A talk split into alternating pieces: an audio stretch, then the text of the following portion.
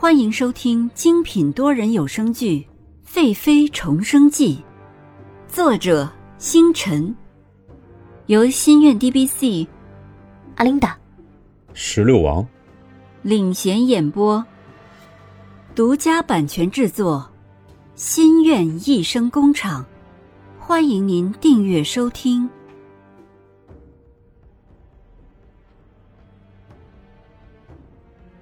百零九章，同床上。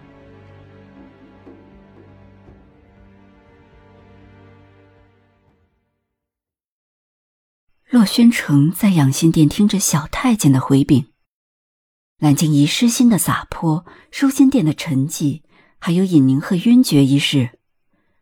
七日之后，洛宣城再也忍不住晚上来看尹宁鹤了。自从翠萍死后，舒心殿吃素七天。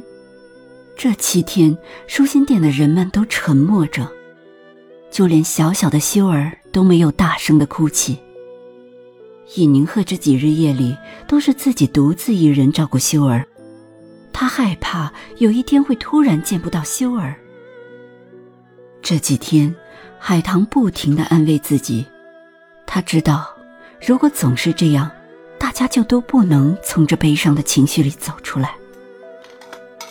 这天晚上，大家都早早的用过了晚膳，说了一会儿话，就各自回屋中睡觉了。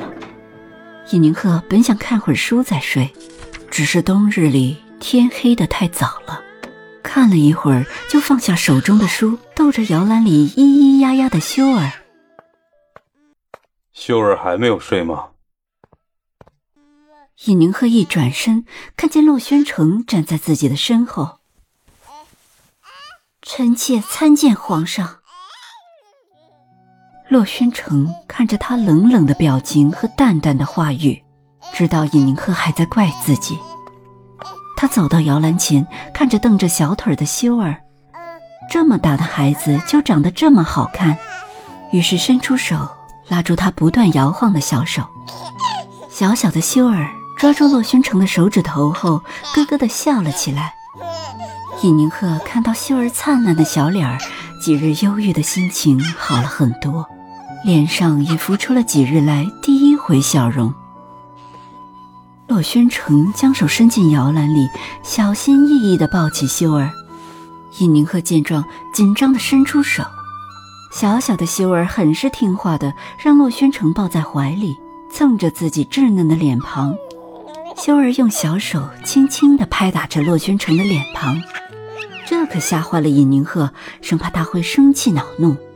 惊讶的是，洛君城不仅没有恼怒，反而把修儿放在怀里，轻轻地摇晃着，想要哄她入睡。听话的修儿不一会儿就在他的怀里睡着了。不知道修儿做了什么梦，在他坚实的怀里伸出了小舌头。两人就那么静静的站着，洛宣城抱着修儿，尹宁鹤看着父子俩，多希望这样的场景静止在原地。尹宁鹤看着修儿熟睡的脸庞，轻声的说道：“皇上，把修儿放在摇篮里吧。”洛宣城看着怀里可爱的小脸儿，点点头，轻轻的将修儿放在摇篮里。他的手刚要撤离，修儿敏感的哭了起来。陆宣城心头一紧，赶紧又把她抱了起来。果然抱了起来，修儿就不哭了。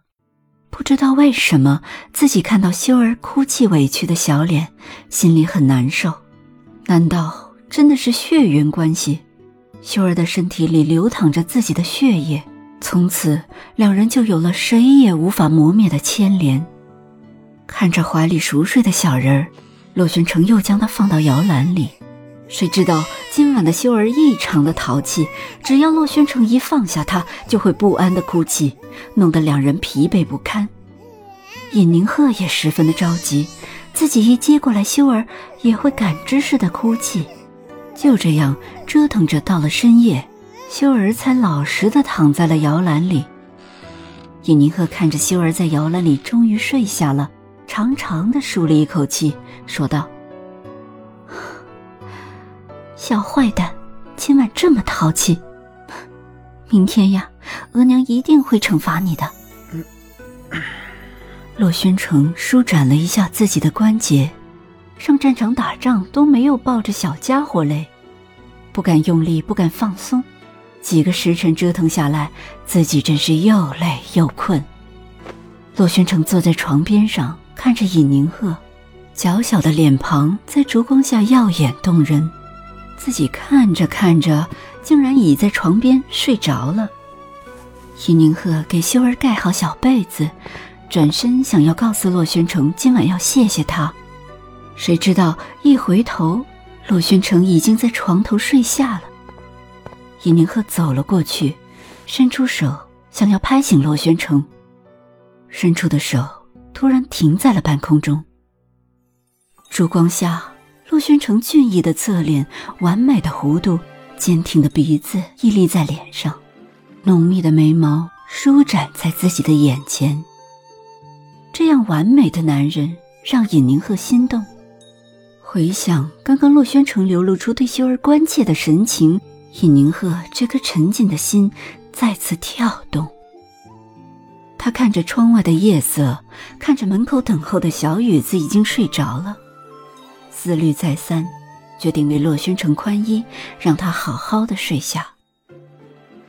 尹宁鹤看着摇篮里熟睡的修儿，又看看床头上睡着的洛宣城，这样温馨的场景让自己突然有了幸福感。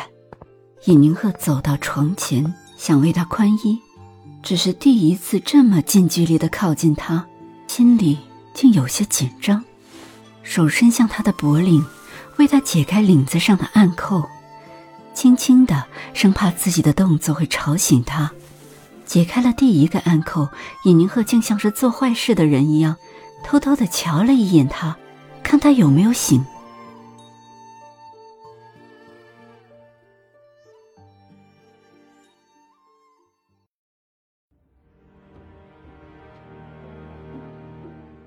本集完毕，欢迎您点赞、打赏、订阅、好评，我们下集再见。